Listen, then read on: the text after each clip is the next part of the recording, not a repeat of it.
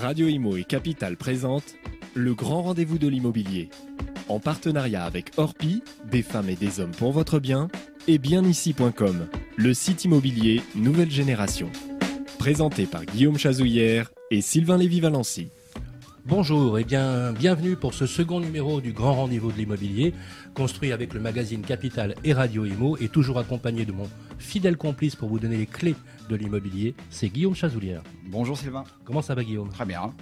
Alors mon cher Guillaume, euh, aujourd'hui euh, ce grand rendez-vous c'est euh, le nôtre, le vôtre, c'est aussi ceux de, de ceux, qui- ceux qui nous écoutent. On va vous donner des idées, les bons conseils pour justement faire les bons choix aujourd'hui, mais aussi demain. Euh, on va rencontrer un certain nombre de personnes pour vous donner un certain nombre de clés aussi. Au sommaire de ce numéro, Guillaume, Notre invité du jour, François Jolivet. Bonjour messieurs. Alors, François Jolivet, député de La République En Marche, membre de la Commission des Finances, il connaît très bien le monde de l'immobilier et nous verrons avec lui ce qui va changer pour les acheteurs, les investisseurs et les locataires dès l'année prochaine.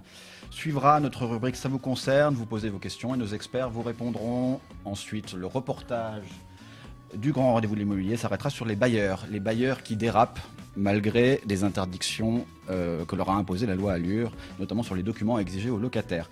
Enfin, le baromètre de l'immobilier des régions, nous dresserons un état des lieux du marché de la location en 2018. Sylvain.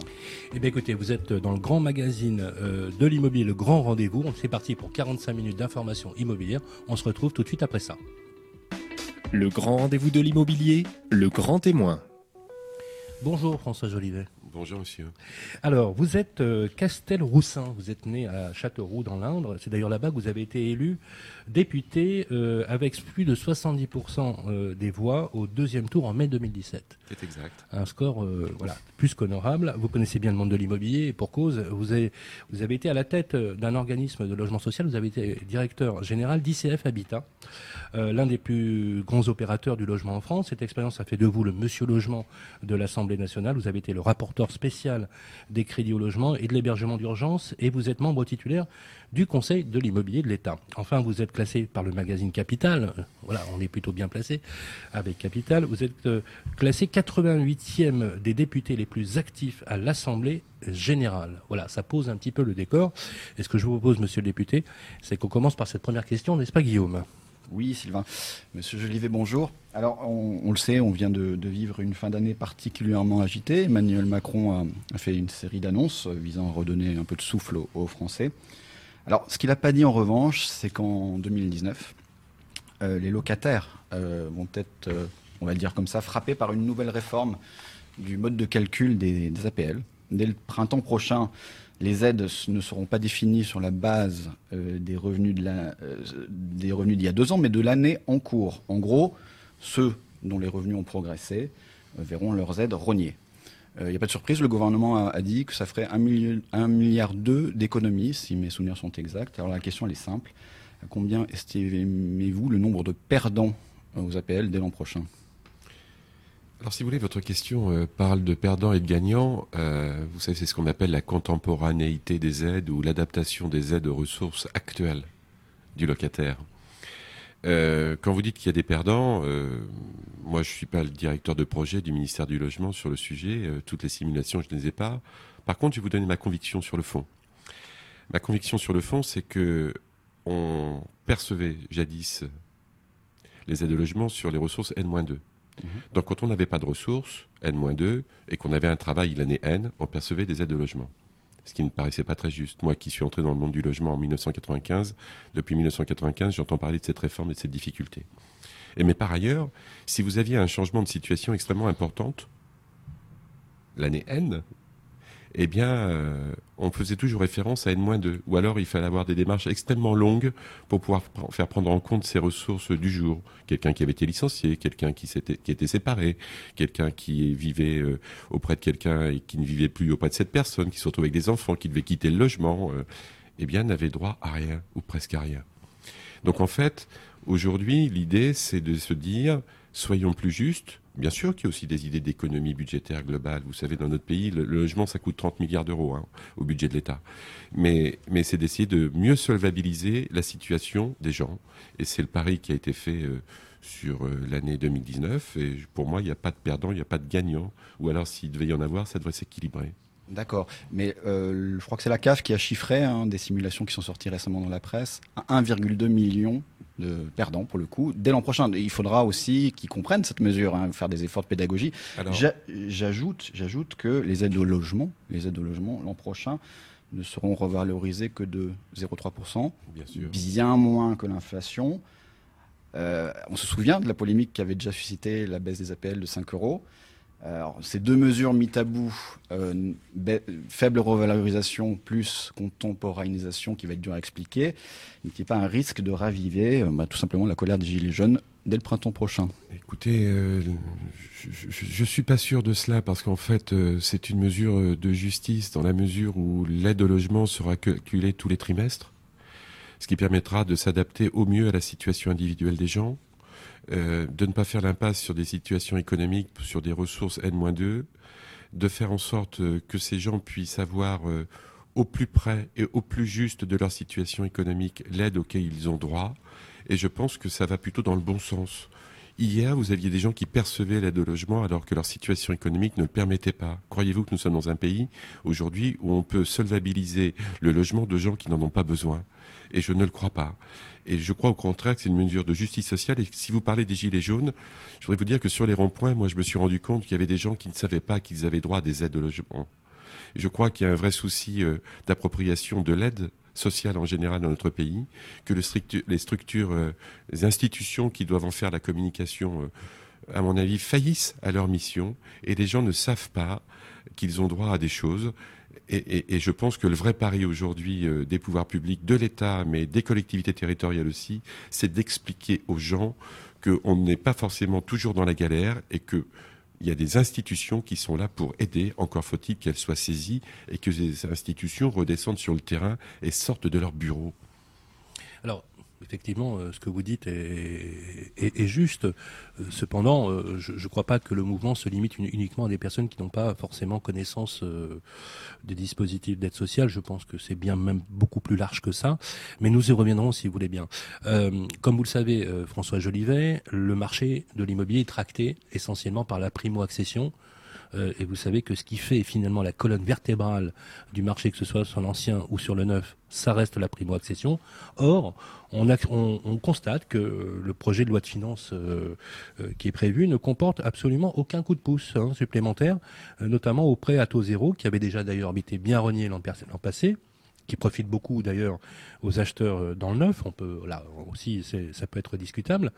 Alors moi, la question que j'ai envie de vous poser, c'est euh, compte tenu justement euh, des événements récents, de la du mécontentement général et de cette question cruciale de l'accès au logement, pourquoi ne pas soutenir davantage la, primo-accession dans l'ancien, quand on sait que l'ancien aujourd'hui représente quand même euh, une alternative réelle, quand on voit la faiblesse euh, du volume de logements euh, fournis chaque année, de l'ordre de 350 000 environ, alors qu'il en faudrait beaucoup plus, l'ancien reste aussi une bonne alternative, notamment en zone tendue, détendue.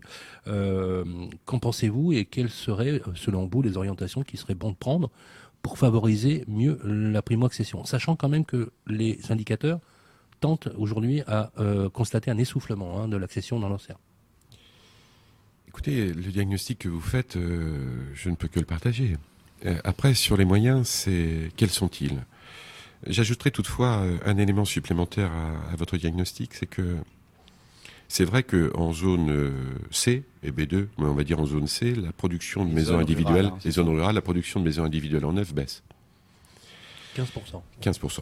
C'est très significatif. C'est très significatif. Pour autant, quand vous interrogez euh, les fédérations professionnelles du bâtiment de ces secteurs-là, euh, en tout cas les miennes dans le département de l'Inde, me disent que l'année 2018 sera encore une belle année.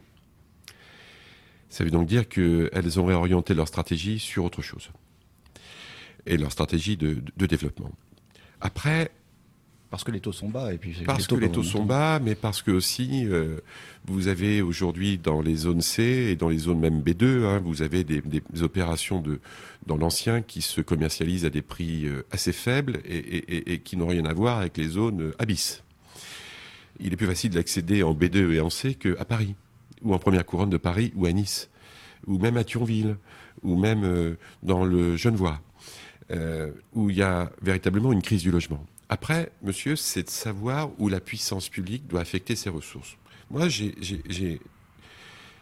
me pose trois questions. La première question, c'est le modèle économique de la promotion immobilière, dans le neuf ou dans l'ancien, est un modèle économique qui repose que sur des régimes de défiscalisation. Première chose. Le modèle euh, de la production aujourd'hui, depuis près de 40 années dans notre pays, s'oriente vers le neuf et vers la périphérie des villes ou vers les dents creuses en cœur de ville. Et on connaît le temps qu'il faut pour aménager un cœur de ville en achetant des droits à construire, mais d'abord en essayant d'obtenir le foncier.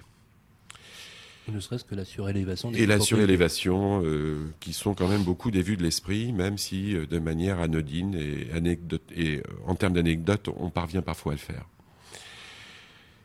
Et puis après, vous avez un exemple concret. Vous avez à Marseille un immeuble qui s'effondre, quand mène un autre immeuble avec lui, dans une agglomération qui construit énormément en périphérie.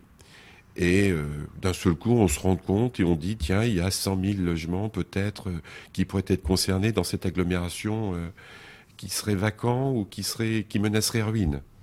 Et pourtant, on a continué à construire du neuf autour.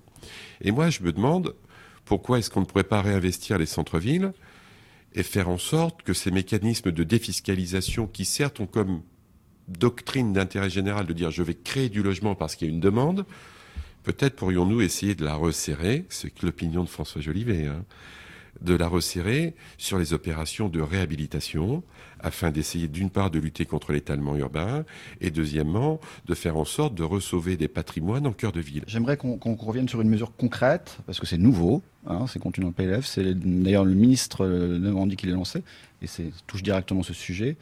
L'année prochaine, un nouveau dispositif d'investissement locatif est destiné aux acheteurs justement qui investissent dans l'ancien pour le réhabiliter et le louer. Est-ce que vous pouvez nous dresser un petit peu très concrètement les contours de ce dispositif et où est-ce qu'il va s'appliquer je, peux, je peux vous le dresser parce que c'était le, rêve du rapporteur spécial des crédits du logement et de l'hébergement, donc de moi, euh, puisque je l'ai proposé au eh ben, ministre. Je l'ai proposé au ministre. et j'ai, non, non, non, non, mais attention, c'est lui qui en a la paternité, c'est un amendement du gouvernement. Quel était le diagnostic? Euh, vous savez que le ministre Mézard a bâti un système assez innovant qui s'appelle Action Cœur de Ville. Et en fait, euh, ça, ça, ça, pour, voilà, ça pour objectif d'essayer de reconquérir des, des, des centres-villes, des centres de petites villes, et, et, donc d'y développer des opérations de construction de logements et également de création de commerce mhm. en pied d'immeuble. Il y en a une neuf ou dix qui sont prêtes à démarrer, qui avaient démarré avec les études, on va dire, il y a trois ou quatre ans, parce que les temps sont longs. Et en fait, on s'aperçoit de quoi? C'est que on n'a pas d'investisseurs. L'investisseur, il dit, il dit, moi, je préfère aller à un endroit où je défiscalise. Quel va être ce dispositif? Et donc, en fait, c'est un dispositif. Pour nos auditeurs. C'est un dispositif qui serait identique à celui de Pinel, avec une quantité de travaux bien moins importante, parce que Pinel réhabilitation n'a jamais fonctionné. Je crois qu'on est à 25 Du coup, total de l'opération, réduction d'impôts. Donc, on investit dans l'ancien. Dans la réduction d'impôts, après, ça va passer en décret, mais la réduction, la réduction d'impôts est identique au, Pinel, Donc, jusqu'à en défiscalisation, et c'est 25% en quotité maximum. Et on s'engage à louer. Et on n'est pas, on n'est pas dans les dispositifs Pinel, et on s'engage à louer. Ce qui permet, en fait, de, capter euh, une ressource du territoire affectée dans l'opération et qui va rendre possible des opérations. Et le deuxième rêve du rapporteur, mais je n'y suis pas encore parvenu, c'est d'essayer de faire en sorte que l'EPARECA, vous savez, qui est un établissement public qui porte des opérations de, de commerce en pied d'immeuble dans les zones urbaines sensibles, dans les quartiers prioritaires de la politique de la ville, puisse aussi, en zone rurale, venir porter ces commerces. D'accord. Monsieur le député, on le sait, la taxe d'habitation est amenée à disparaître pour 100% des, Français. Une facture de 26 milliards d'euros à compenser par l'État. Suite aux récents événements euh, qui ne vous ont pas échappé, bien sûr, les marges de manœuvre sont de plus en plus étroites pour le, pour le budget. Là encore, euh, une question simple. Est-ce qu'il faudra créer de nouveaux impôts pour financer la fin de la taxe d'habitation? Alors, François Jolivet vous répondra que non, il faut que l'État trouve ses ressources en interne, puisqu'en fait, nous sommes le pays aujourd'hui qui avons le plus de pression, fiscale au sein de l'Union européenne. Il faut qu'on arrive à trouver des économies. Euh, et trouver des économies, c'est faire en sorte euh, de les trouver. Alors, vous, je, voudrais quand même vous dire une chose. Euh, le Conseil constitutionnel a dit au gouvernement, regardant la loi de finances 2018, que si les trois quarts ou 80% des Français pouvaient être exonérés de la taxe d'habitation, il fallait que les 20% autres le soient aussi. C'est pour ça qu'on a parlé de 100%. Euh, échéance 2021. Je, sais que le, je sais que le gouvernement y travaille. il doit nous faire des propositions sur l'année 2019 pour savoir où il en est. Vous savez que par ailleurs, il y a une réforme de la fiscalité locale qui date de l'antépénultième régime, si j'ose dire, et qui est très vieille. Il faut voir. En tous les cas, moi, j'ai pas senti chez le ministre des Finances et chez le ministre du Budget, euh, ainsi que chez le Premier ministre, euh, une volonté de créer d'impôts supplémentaires. En tous les cas, si c'était le cas, j'y serais extrêmement réservé, à titre personnel. Pour quelle raison? Parce qu'on n'a pas à fiscaliser des gens euh, et à grever leur pouvoir d'achat par de l'impôt supplémentaire. Ça mérite d'être clair. Hein. Dernière question, Monsieur Jolivet. Alors, on ne va pas revenir sur l'ISF. Je crois que le président était ferme euh, là-dessus, sur, enfin, sur le, débat de l'ISF. Il n'est pas question de son retour. Par contre, euh, en, attendant, est-ce qu'on peut faire un premier bilan euh, de l'IFI, l'impôt sur la fortune immobilière, qui est son successeur Quels sont les premiers impacts de cet impôt? Par exemple, aurait-il possiblement incité les très riches à se séparer de leurs biens immobiliers pour investir ailleurs? Est-ce qu'on peut avoir un premier retour? française, ah, comme c'était le but, c'était le but. Nous-mêmes à, segmenter les sujets. Avant, il y avait un impôt sur la solidarité sur la fortune qui euh, comportait euh, en évaluation, donc en assiette, euh, la fortune immobilière du, du propriétaire et avec une réfaction sur le logement qu'il pouvait occuper, et puis pour les autres en diminuant l'endettement qu'il n'avait pas remboursé. Et puis ensuite, vous aviez son portefeuille d'actions. Ça pouvait être son PEA plus tout le reste. Pourquoi le gouvernement a souhaité, de, a souhaité supprimer l'ISF, même si je sais qu'il y a un débat aujourd'hui qui a été ouvert par les Gilets jaunes sur le sujet? On reviendra pas sur oui. En fait, dans notre pays, aujourd'hui, depuis les accords BAL 1, BAL 2, BAL 3, les banques, lorsqu'elles prêtent à une entreprise des ressources, ne peuvent plus payer au nom du devoir de prudence et de précaution, ne peuvent plus prêter s'il n'y a pas des fonds propres apportés par l'entreprise dans l'opération d'investissement à la différence d'un propriétaire bailleur qui pourrait emprunter 100% pour l'immobilier parce qu'il a un bien à mettre en face, dans le domaine économique, ce n'est pas le cas. Dans le domaine industriel, commercial, etc. Et en fait, qu'est-ce que font ces banques? Elles vont chercher des fonds de pension qui entrent au capital de ces boîtes et qui mettent 30% de l'investissement. Et en fait, on arrive aujourd'hui, et elles sont sont les promoteurs des fonds de pension et donc de la vente des entreprises françaises à des fonds de pension étrangers sur notre territoire. L'idée, peut-être est-elle, est-ce une vue de l'esprit? L'idée était de dire, plutôt que ce soit des fonds de pension qui recherchent un, rendement immédiat, il faut essayer d'avoir des investisseurs de long terme, donc des actionnaires français, qui puissent investir. Donc on a dit, leur portefeuille d'actions ne sera plus taxé à l'ISF. Et donc, on va ne taxer que sur l'IFI, donc sur leur fortune immobilière. L'IFI, c'est qu'un morceau d'ISF. Donc qu'est-ce qui a changé? Réponse rien. On nous dit aujourd'hui qu'il y aurait, paraît-il, mais ce sont des oui-dire, on le verra en, début d'année prochaine, qu'on aurait 2 milliards d'euros qui seraient allés dans les entreprises françaises au capital. Si c'est vrai, ça va plutôt dans le bon sens, mais ce n'est pas assez. Ensuite, est-ce que des gens ont cherché à se défaire de leur patrimoine immobilier? Moi, je n'ai pas d'informations sur le sujet, donc je ne souhaite pas m'exprimer. En revanche, ce que je sais, c'est que la rotation euh, du bien dans, peu de propriétaires bailleurs gardent pour la vie, et donc une rotation de patrimoine. Et, d'ailleurs, entre parenthèses, au moment où il faudrait faire des travaux, ils le cèdent.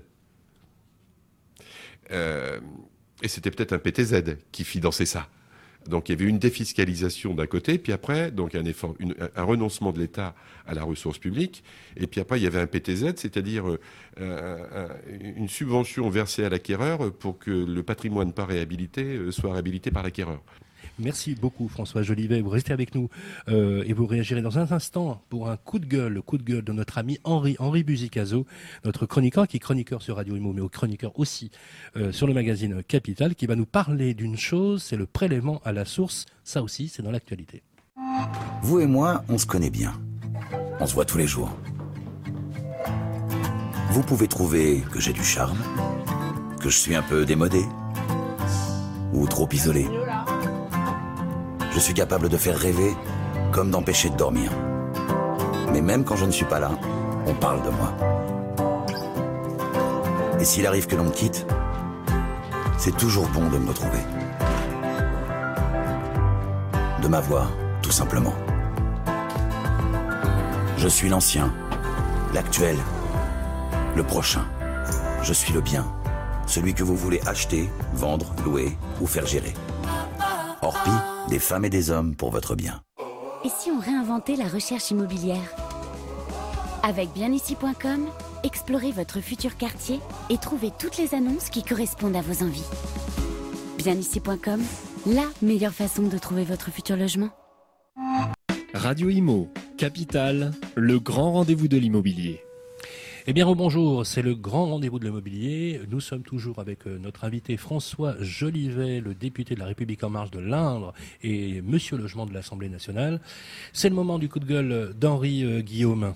Oui, Sylvain Henri Bezicazo, figure de l'immobilier, nous donne chaque, chaque mois son avis. Alors, ce mois-ci, il revient sur le possible impact du prélèvement à la source sur, sur le marché de l'immobilier. On l'écoute. Je salue les auditeurs de Radio Imo et les internautes de Capital.fr.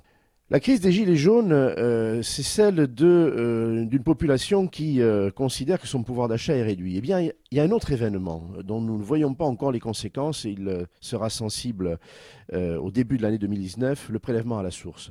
Que va-t-il se passer en matière de logement? Il faut prendre la mesure que c'est un véritable séisme. Les locataires, incontestablement, auront bien du mal à acquitter leur loyer comme euh, les accédants à la propriété ou les investisseurs auront du mal euh, à payer la traite qu'ils doivent à la banque pour l'acquisition de leur logement. Personne n'a parlé de cela. Il faut savoir que euh, les prêteurs se préparent à cet événement et que les gestionnaires locatifs ou les propriétaires bailleurs marquent également une certaine inquiétude. Euh, il faut être lucide là-dessus. Ça veut dire euh, que euh, mon propos est un appel à la responsabilité des ménages, incontestablement, mais aussi à la lucidité des pouvoirs publics et des banquiers. on s'expose à des mois et probablement à une première année extrêmement difficile en matière de solvabilité, logement des ménages. je vous souhaite néanmoins une très belle année 2019, mais il faut savoir qu'elle sera budgétairement difficile. Une réaction? Bah, Écoutez, j'ai l'impression que ce monsieur que je connais bien euh, mélange quand même beaucoup de, sujets. Euh, il dit qu'il faut que les pouvoirs publics soient lucides sur le prélèvement à la source parce qu'en fait, ça leur pourrait empêcher euh, des locataires de payer leur loyer ou des accédants à la propriété de rembourser leurs prêts, sachant qu'aujourd'hui, il y a beaucoup de gens qui sont déjà mensualisés. Donc euh, je ne sais pas ce qu'ils qui visent. Sans doute qu'il y a un risque, bien entendu, pour des gens qui ont une difficulté de maîtrise de leur budget, mais ceux qui payaient les trois tiers, de toute façon, économisaient de l'argent pour pouvoir payer leur impôt. Et puis ceux qui étaient mensualisés, c'était pris également tous les mois. Alors je pense qu'il ne faut pas avoir de vision catastrophique. Sans doute y aura-t-il besoin d'accompagner certaines personnes, mais je ne pense pas que le monde va s'écrouler, comme le dit euh, euh, votre témoin. Merci, euh, beaucoup François Jolivet. Euh, maintenant, nous allons nous intéresser aux bailleurs qui parfois dérapent. Euh, c'est dans votre reportage, hein, Guillaume. Avant cela, c'est le moment de vos questions, chers amis. C'est ça vous concerne, première partie. Le grand rendez-vous de l'immobilier, ça vous concerne. Alors, ça vous concerne, ce sont des questions, euh, n'est-ce pas Guillaume, auxquelles experts, avocats, notaires, agents immobiliers répondent. Vous posez, des, questions sur le club des proprios, page Facebook qui est animée d'ailleurs par Guillaume Chazoulière, euh, animé bien sûr par Capital et Radio Imo, et on tâchera, euh, chers amis, de vous répondre autant que faire se peut, n'est-ce pas Guillaume? Oui, tout à fait, Sylvain. Alors aujourd'hui, nous accueillons Emmanuel Lefebvre. Bonjour Emmanuel. Bonjour. Vous êtes avocate spécialisée dans le droit de la copropriété au sein du cabinet Lefebvre à Versailles. Avec nous également Pauline Bourguignon, notaire au sein de l'étude Pauline Bourguignon et notaire à Paris, spécialisée aussi dans l'immobilier. Oui, bonjour. Bonjour. Bonjour, bonjour. Enfin, euh, Stéphane Moquet, directeur général d'Orpi France, sera avec nous en duplex de euh, l'Assemblée générale d'Orpi. Alors, on va commencer par vous, Emmanuel Lefebvre. Alors, elle nous est posée par un internaute euh, sur Facebook, sur la page Facebook. Euh, que peut faire le syndic ainsi que le conseil syndical contre les impayés dans une copro? Alors malheureusement, il n'y a pas de solution miracle.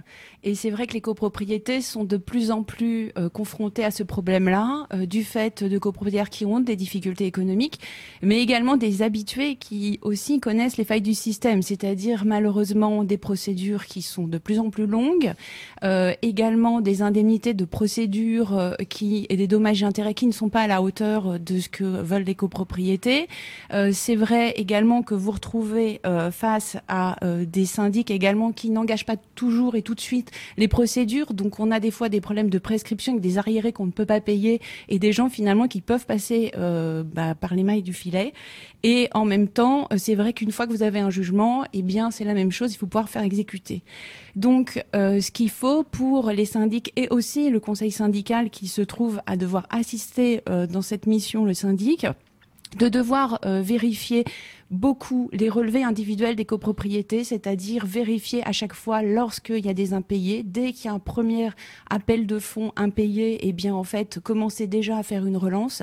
Dès qu'il y a un deuxième appel impayé, c'est une mise en demeure et c'est une procédure qu'il faut lancer parce que malheureusement il n'y a pas d'autre système que la procédure à partir du moment où on a un copropriétaire qui n'est pas rentré en fait en contact avec le syndic pour demander un échéancier ou un accord justement. Et c'est vrai que vous avez une procédure qui est peu connue, euh, mais qui est intéressante, qui est la procédure, l'article 19.2 de la loi de 65, qui permet que lorsqu'il y a un appel provisionnel qui n'est pas réglé, on lui envoie une mise en demeure qui fait courir un délai de 30 jours.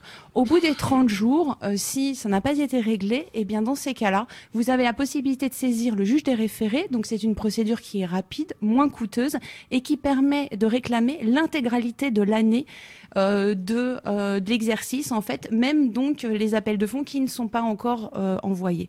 Et c'est la raison pour laquelle là, vous avez une procédure, si vous voulez, qui peut être plus amène et qui permet de répondre un peu plus euh, bah, aux solutions d'impayés pour éviter que ça persiste. Et je pense que ce qui c'est souvent bien dans les copropriétés, c'est lorsqu'il y a un ou deux copropriétaires qui se trouvent dans, une espèce de, commission, pardon, euh, justement pour ces impayés, et puis pour suivre ça, aller voir éventuellement les gens, pourquoi pas obtenir des éléments de solvabilité sur ces gens pour savoir s'ils ont des locataires, euh, pour pouvoir récupérer les comptes en banque, pour permettre ensuite de pouvoir faire en fait des exécutions une fois que la décision est rendue. Merci Emmanuel Lefebvre. Alors, Julien, propriétaire à Ivry en région parisienne, vend son appartement et c'est une question pour vous, Pauline Bourguignon. Alors, il nous dit qu'il n'a pas contacté ni agent immobilier ni notaire et il se demande quels documents fournir, qu'il devra fournir au notaire dès la promesse de vente. Hein, parce qu'on sait que depuis la loi Allure, je crois, il y a un certain nombre de documents à fournir. Eh bien, bravo Julien d'anticiper. C'est vrai que c'est important. Et comme vous le dites, effectivement, depuis la loi Allure, la documentation à, communiquer dès l'avant-contrat est, est, importante. Alors, c'est plutôt positif parce que ça permet à l'acquéreur d'avoir toute l'information qui concerne l'immeuble dès l'avant-contrat. Euh, il est vrai que certaines informations qui concernent les copros, notamment, euh, peuvent, peuvent avoir euh, leur impact, notamment sur la valorisation du bien. L'inconvénient, c'est que effectivement, on met un petit peu plus de temps aujourd'hui qu'il y a dix ans à euh, régulariser un avant-contrat. Donc euh, effectivement, plus on anticipe et on contacte son notaire, euh, plus on est capable de pouvoir signer une, promesse de vente rapidement. Les pièces, alors, ce sont toujours les mêmes. Évidemment, il faut qu'on ait les informations sur l'identité du propriétaire, donc pièce d'identité, contrat de Pax, contrat de mariage. Euh, s'agissant du bien, euh, il faut qu'on puisse vérifier que euh, la personne est bien propriétaire, donc toujours le titre de propriété est nécessaire. La taxe d'avis d'imposition sur la taxe foncière, le dernier avis d'imposition. Et puis les diagnostics, s'ils sont déjà réalisés au stade de Julien, pas sûr, mais en tout cas lorsqu'il aura mandaté une agence, l'agence nous communiquera les diagnostics ainsi que le mandat, éventuellement la liste de mobilier. Et puis enfin, en ce qui concerne l'organisation juridique du bien, il nous faut le règlement de copropriété et l'ensemble des modificatifs au règlement de copropriété. Alors ça, ça paraît un peu absurde, mais la loi est faite ainsi. Euh, et c'est vrai que même si les modificatifs ne concernent pas le lot objet de la vente, ils sont nécessaires pour bien purger le délai de rétractation de 10 jours. Et ça met parfois un peu de temps de récupérer ces, ces modificatifs au règlement de copropriété. C'est souvent le point bloquant pour la signature. Les trois derniers PV d'AG, le syndic. Alors pas de panique, si Julien n'a pas tout ça, on est là, nous notaires, pour faire diligence à sa place. Et c'est vrai qu'on fait en sorte aujourd'hui de pouvoir avoir accès direct aux fichiers immobiliers pour pouvoir récupérer l'ensemble de ces pièces et, et, être de plus en plus réactif pour, pour permettre effectivement de signer une promesse rapidement. Merci Pauline Bourguignon. Euh, c'est une question euh, qu'on a posée à Stéphane Moquet, euh, Marie, locataire à Paris, nous pose la question suivante. Sa fenêtre ne ferme plus, le mécanisme est cassé apparemment, semble-t-il pour des raisons d'usure. À qui incombe les réparations Au locataire ou à son bailleur? Alors chez Orpi, on recommande quand même fortement aux, propriétaires bailleurs de, de, prendre une garantie loyer impayé, surtout quand il y a un crédit immobilier. Euh, parce que, euh, évidemment, en cas de défaut de paiement du locataire, ça pèse énormément, évidemment, sur euh, les charges pour le propriétaire bailleur qui va devoir, en plus de sa résidence principale, s'il a un crédit ou, ou un loyer, s'il doit en plus supporter le loyer de son investissement locatif, c'est évidemment très impactant.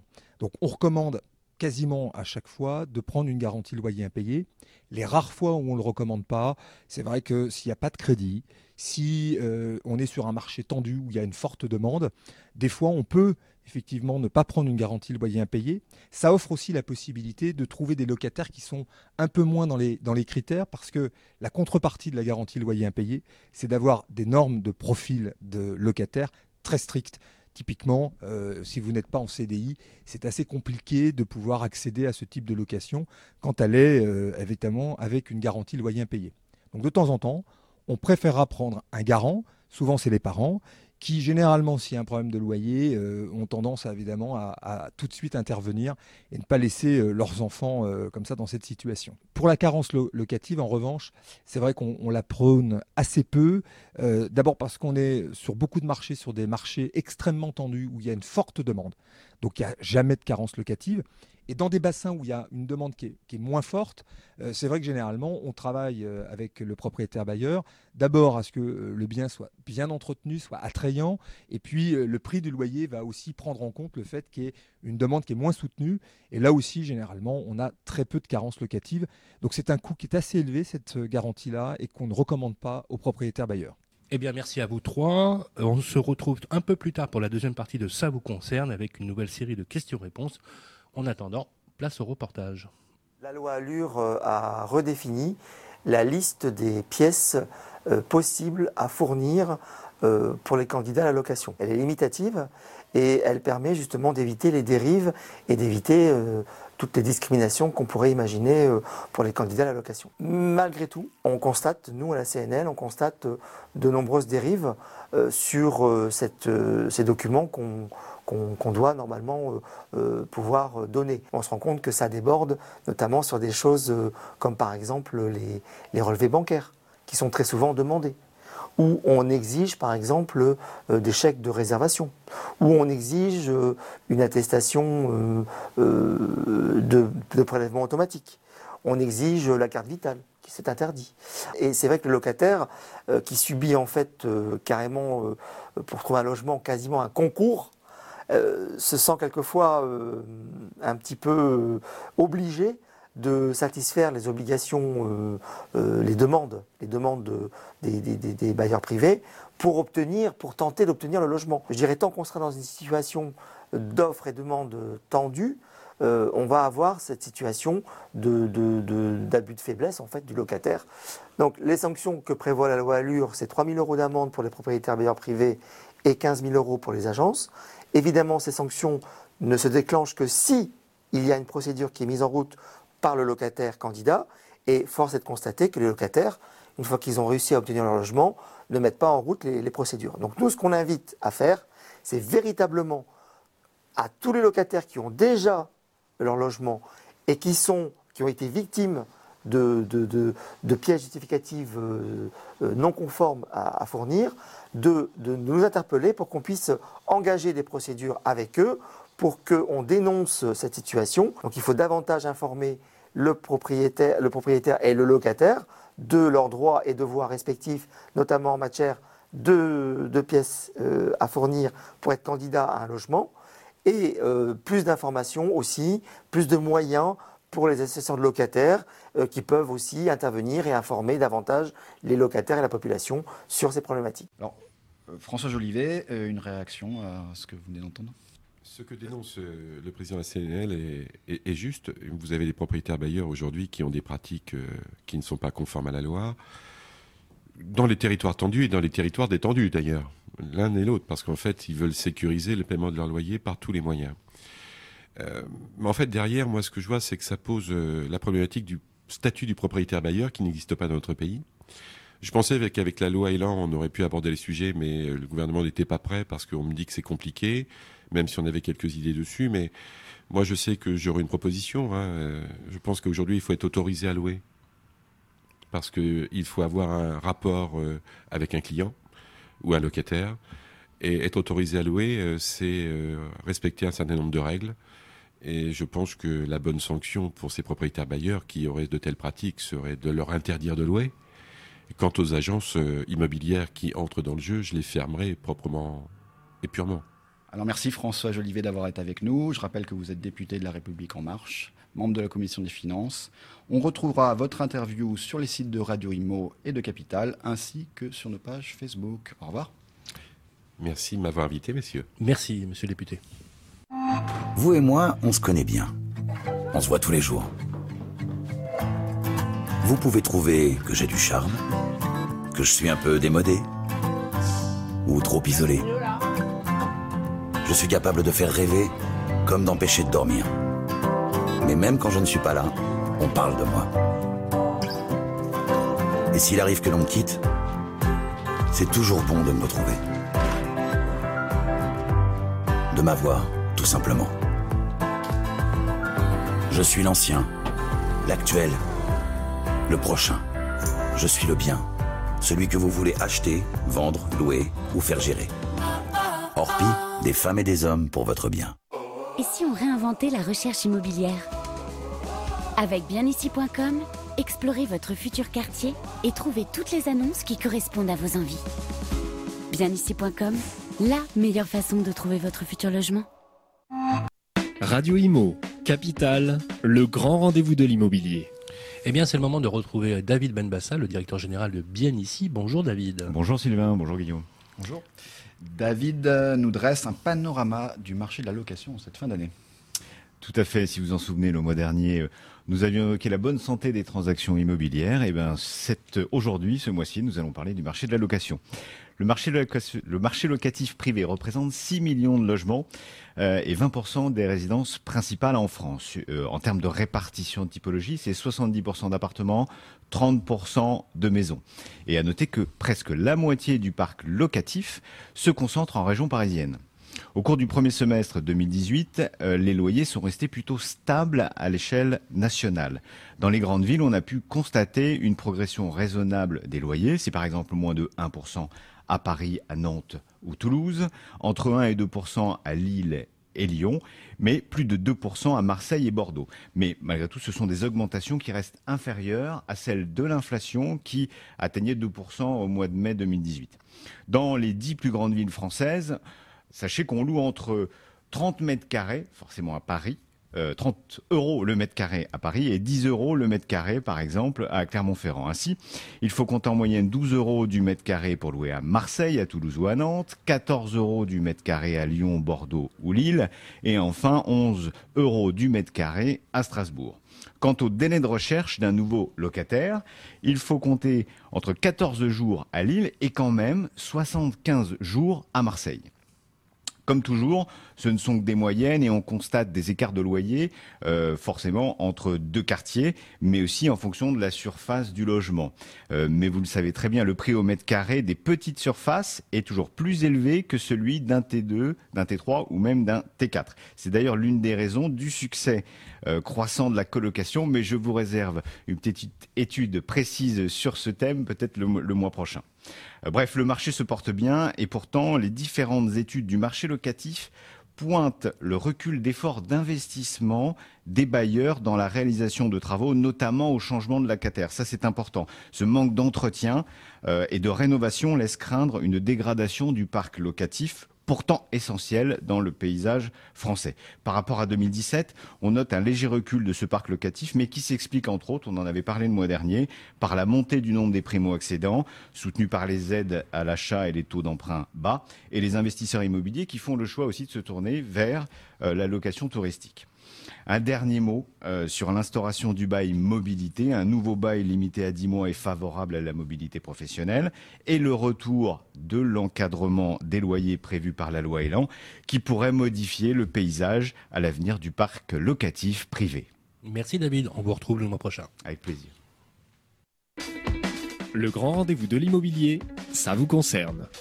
Eh bien, on retrouve nos trois experts autour des questions, bien sûr, liées à l'immobilier, avec nous autour de la table. Emmanuel Lefebvre, vous êtes avocate spécialiste en droit de la copropriété au sein d'Emmanuel Lefebvre, avocat. Pauline Bourguignon, vous êtes notaire au sein de l'étude Pauline Bourguignon, notaire à Paris dans le 8e. C'est bien ça. Euh, je rappelle, Emmanuel Lefebvre, que vous êtes au barreau de Versailles. Oui. Merci d'être avec nous. Stéphane Moquet, qui est en duplex avec nous, directeur général, délégué général du réseau Orpi France. Alors une première question pour vous, euh, Emmanuel. Euh, elle nous est posée par Sylvie, qui se trouve à Lyon. Euh, un nouveau propriétaire a acquis des locaux commerciaux au rez-de-chaussée de son immeuble. Euh, Celui-ci a recréé, une porte donnant sur la cour intérieure qui figurait sur les plans d'origine de l'immeuble et qui avait été condamné entre-temps. Le problème, c'est que la CoPro n'a pas été consultée. Sylvie, responsable du conseil syndical, euh, demande donc si une autorisation est nécessaire pour pouvoir faire ce type de travaux. Alors effectivement, il y a un grand principe dans le droit de la copropriété qui est dicté par l'article 25b, euh, qui dit que tout travaux qui affectent les parties communes ou qui affectent l'aspect extérieur doit obligatoirement obtenir l'autorisation préalable de l'Assemblée générale des copropriétaires. La jurisprudence de la Cour de cassation est sévère et elle exige que même lorsque euh, la porte, par exemple, existait sur les plans d'origine de la copropriété, ou exemple si une trémie aussi euh, pouvait euh, d'ores et déjà exister, mais à partir du moment où il s'agit de la recréer, eh bien l'autorisation est quand même obligatoire par l'Assemblée générale. Pourquoi? Parce que ça permet effectivement à ce que l'Assemblée générale, eh bien, ait son mot à dire, puisse vérifier notamment si un bureau d'études structure, par exemple, dans ce cas-là, a été ou non consulté. Peut-être que l'architecte de la copropriété doit pouvoir intervenir, etc. Donc ça permet, si vous voulez, effectivement, que l'Assemblée générale eh bien, euh, puisse donner cette autorisation préalable. Alors le problème, lorsque cette autorisation préalable n'a pas été donnée comme là, euh, c'est vrai qu'on a une vraie difficulté puisqu'on a la copropriété et également tout copropriétaire qui a un préjudice qui peut saisir le juge des référés et obtenir la démolition et la remise en état sous astreinte. Il faut savoir que le juge en plus n'a aucun pouvoir d'appréciation puisque l'autorisation, eh bien, elle appartient à la copropriété et le juge ne peut pas donner cette autorisation. Donc c'est la raison pour laquelle la situation là est dangereuse pour ce copropriétaire là qui a fait ses travaux sans autorisation. Pourquoi? Parce que pendant dix ans, ce type d'action est possible. Donc c'est la raison pour laquelle, à mon avis, le conseil à faire est de dire que cette question doit absolument intervenir dans le cadre de la prochaine Assemblée générale, où là, il y a deux solutions. Soit une ratification de ces travaux, ça c'est possible, mais il faut qu'il y ait un dossier, bien entendu, complet qui soit validé par la copropriété. Et soit sinon, si la copropriété estime que justement elle ne veut pas de ces travaux, eh bien elle peut demander à ce qu'il y ait une remise en état. Et il faut savoir que ce copropriétaire, à partir du moment où il a fait les travaux sans demander cette autorisation préalable, eh bien, il y a une sanction qui est une sanction extrêmement sévère, c'est-à-dire qu'il ne peut pas aller à l'encontre du refus de la copropriété et il ne peut pas non plus demander l'autorisation judiciaire. Il faut pour cela d'abord qu'il démolisse, remette en état, repasse ensuite par l'Assemblée générale pour demander cette autorisation et si elle est refusée, eh bien là, dans ces cas-là, demander l'autorisation judiciaire. Voilà.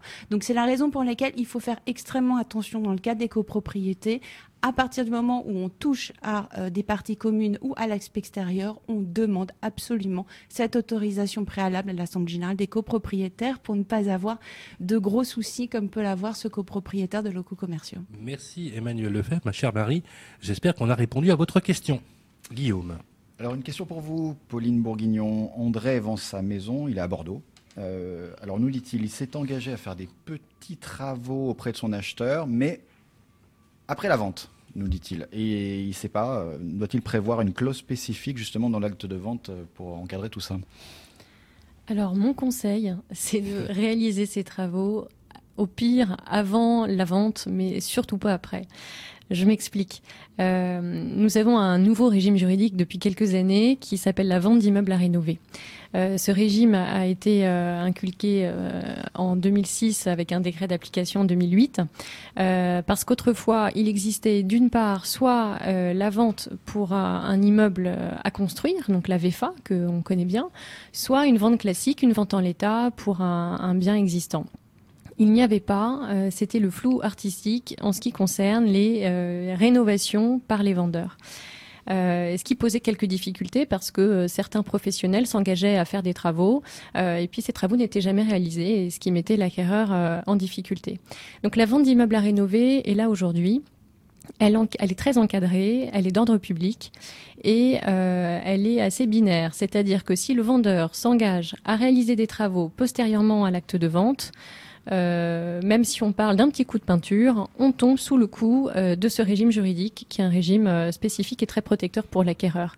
Pourquoi? Parce qu'il y a un certain nombre de documents à communiquer, notice descriptive de travaux, délai de réalisation de ces travaux, budget prévisionnel à donner, et puis l'intervention d'un architecte des PLG pour permettre de faire une attestation sur le prix. Euh, et là, on fait une ventilation entre le prix qui correspond à l'existant et le prix qui correspond à ces travaux. Et euh, le prix n'est versé pour les travaux que au fur et à mesure de l'avancement de ces travaux, sous le même régime en fait que la VFA. Et puis surtout, il y a une garantie financière d'achèvement à obtenir préalablement à l'acte de vente.